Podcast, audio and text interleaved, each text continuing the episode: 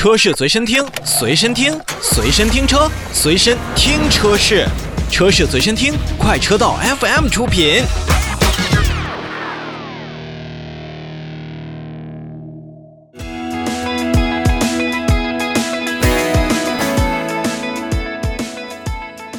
继续和大家说召回，这一次呢是轮到了宝马。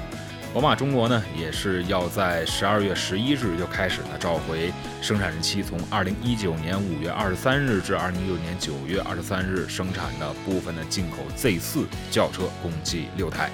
数量很少啊，大家听一下是什么样的问题？召回范围内的车辆呢，它的燃油箱在生产流程当中呢冷焊工艺没有达到标准。导致呢燃油箱的上半部分和下半部分之间的焊接并不牢固，所以当燃油箱的外壳膨胀或者说是车辆行驶当中有震动的时候呢，有可能上半部和下半部中间的焊缝啊会开裂，造成燃油的泄漏，在有火源的情况下呢，可能会导致发生火灾的这样的危险。宝马汽车中国有限公司呢也是将。呃，为召回范围内的车辆呢进行更换生产工艺改进之后的燃油箱，去消除这样的危险。跟刚才所说的一样，在车辆召回维修前呢，如果咱们的这六台的 Z4 的车主在车内闻到了，比如说像燃油的气味，或者说是在车外观察到了燃油的泄漏，